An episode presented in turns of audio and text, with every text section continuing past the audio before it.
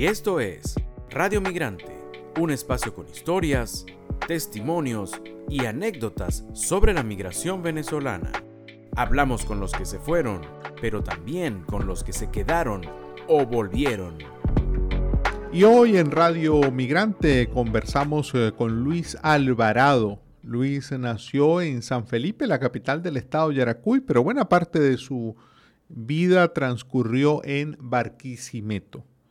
Desde hace 10 años, nuestro entrevistado Luis Alvarado reside en Panamá.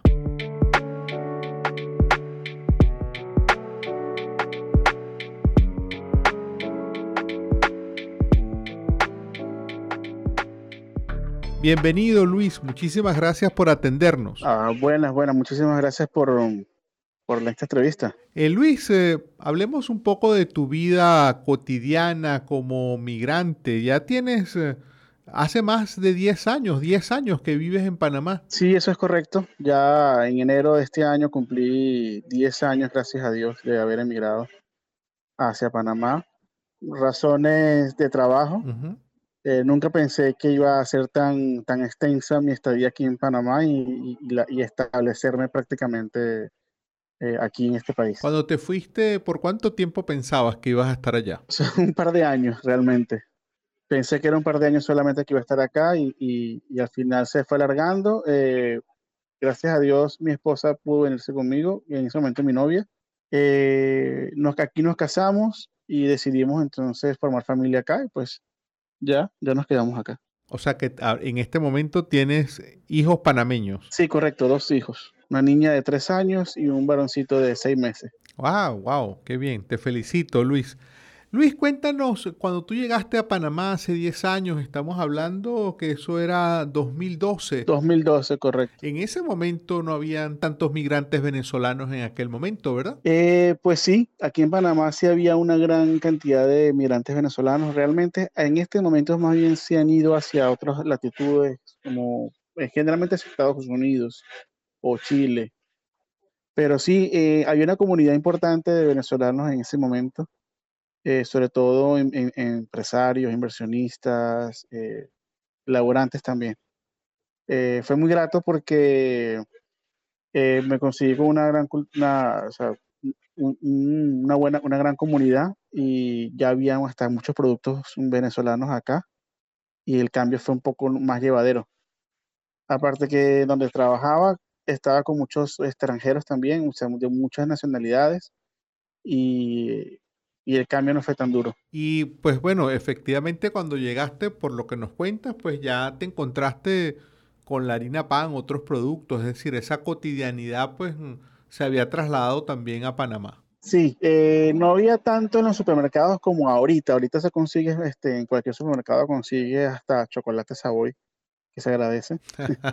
se conseguían más en, cosas, en cosas pequeñas pero, y, y, eran bastante costosas, pero últimamente ya se consiguen a precios muy razonables y, y, en cantidad. O sea, puedes ir tranquilamente a cualquier día a un súper y conseguir harina pan o incluso otros tipos de harinas que también son muy buenas y, y conseguir este, chocolates, eh, varias, varias marcas, Toddy, eh, eh, chocolates carré, cosas de esas, que bueno, que no las consumimos todos los días, pero sí cuando, cuando provoca, pues yo no extraña, pues va y, las compra. Bueno, la harina pan sí es todos los días, eso sí, no te lo pone ya. estando tú en Panamá, ¿comes arepa todos los días? Todos los días, todos los días comemos arepa en desayuno y en, el, y en, el, en, la cena. Bueno, eres de Yaracuy, en Yaracuy, Lara, comemos mucha arepa. Sí, yo nací en Yaracuy, pero toda mi vida la pasé en Barquisimeto, realmente. Eh, desde chiquito nos muda, eh, mi, mi, madre se mudaron a, a, Lara y yo me siento más, en cierto modo, más barquisimetano que san felipeño, aunque San Felipe la quiero con todo el alma que está mi familia allá. Eh, Luis, ¿y mm, a partir de cuándo, de lo que tú has observado, ¿A partir de cuándo los venezolanos, que eran una comunidad importante en Panamá, empezaron a irse a otros lugares? ¿Cuándo empezó a ocurrir ese fenómeno? Bueno, ese fenómeno empezó a ocurrir eh, cuando hubo el, entre la mitad del segundo cambio de gobierno, cuando yo estaba acá. que hubo un, pequeño receso, receso de la economía, o sea, ya los trabajos no estaban tan fáciles, había un poco más de trabas migratorias, eh, sobre todo cuando rompió, o sea, hubo un rompimiento de relaciones entre Venezuela y Panamá. Exacto. Ajá.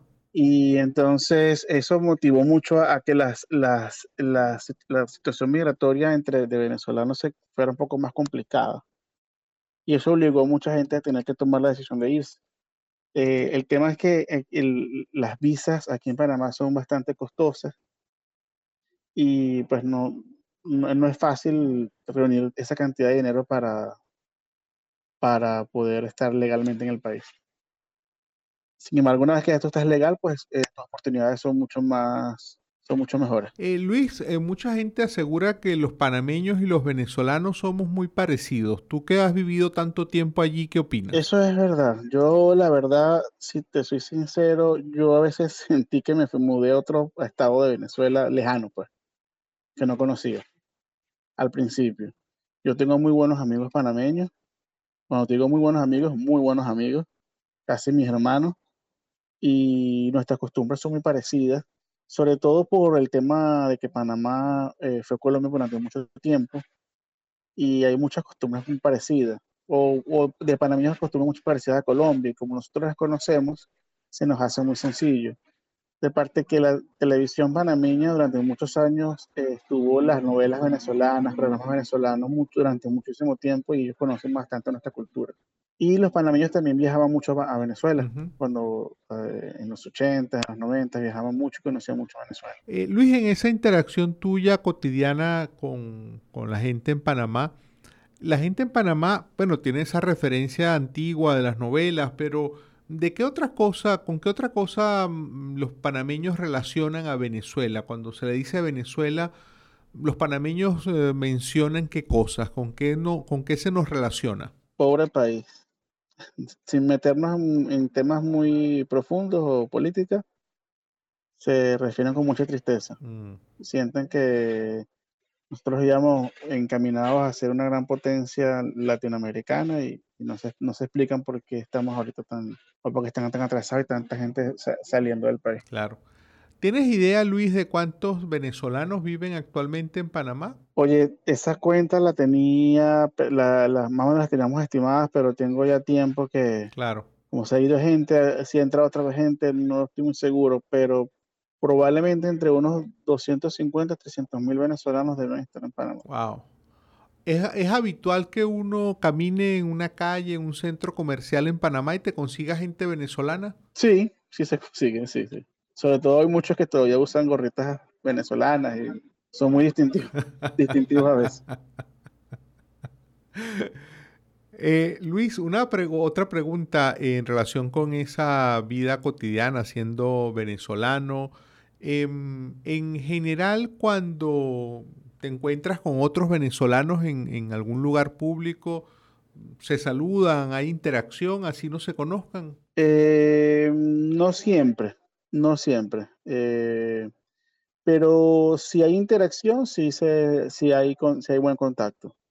Eh, pero no es que tú ves un venezolano en la calle y vas y, lo, vas y saludas y tal, no. Eso no, no es así, porque es como que si tú igual con, saludaras a cualquier persona extraña en la calle. O sea. Claro, claro. Pero si hay, si, eh, por ejemplo, si uno entra a un local que es de venezolanos, por ejemplo, un local que se llama qué rico, o empanadas, PTY, cosas así, que no es venezolano, pues sí, no se trata con mucho cariño. Pues. Pero no, no, no, es que uno, no es que uno anda en la calle y ve un venezolano y sale corriendo, hola. Luis, y eh, mencionabas ahorita las ventas de comida.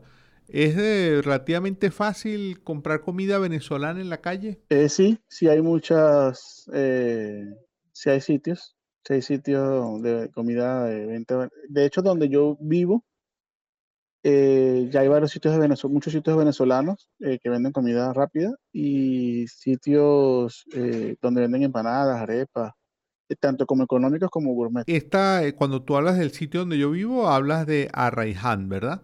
Arraiján, sí, sí, porque generalmente tú conseguías, más que todo era en en, en Panamá, Ciudad de Panamá. Mm. Era más común. Y allí donde tú vives, eh, en Arraiján, ¿también viven muchos venezolanos? O... Sí, Está más en, está más en Ciudad Panamá, pero sí también viven venezolanos acá en, en, el interior. Eh, Luis, eh, cuéntanos, ¿de alguna manera sigues eh, noticias de Venezuela? ¿Estás, mm, ¿O ya después de tantos años uno se va perdiendo como el interés en saber lo que pasa en el día a día? Hablando de tu experiencia que tienes ya 10 años viviendo fuera del país. si soy sincero, yo trato de no seguir tanto noticias del país. Sin embargo, en, yo tengo mis redes sociales en Twitter y en Instagram, pues es prácticamente inevitable, pues. pero trato de no seguir tanta noticia del país hasta, hasta en la pandemia. Yo seguía mucho las noticias del país, pero ya con tantas, ah, tantas situaciones eh, complicadas, pues he tratado de bajarle un poco al, a ello porque eh, me interesa más o me intereso más por las noticias eh, locales, que es donde yo estoy últimamente. Y trato de bajarle un poco a la intensidad de las noticias en, Venezuela para no tener tanto estrés. Pero sin embargo, siempre de vez en cuando voy y busco, eh, busco, no sé, veo noticias para ver, pues tengo toda la familia que tengo allá, entonces para saber cómo, cómo están todas las cosas ahí. Luis, ya para ir cerrando esta conversación, cuando se te dice Venezuela, te digo yo a ti Venezuela, ¿qué extrañas de Venezuela después de estos 10 años? Ah, la familia, los amigos. Eh, es indescriptible, es indescriptible pues la lejanía, pues. a pesar de que estamos cerca, como de cerca, pero tan lejos.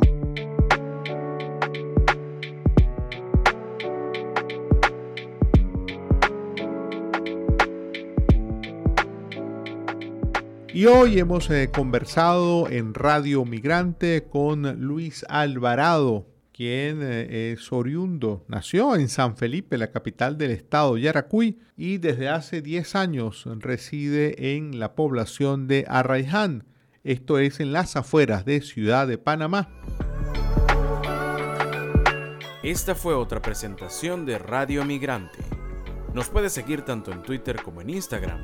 En estas redes sociales estamos como arroba Radio Piso Migrante.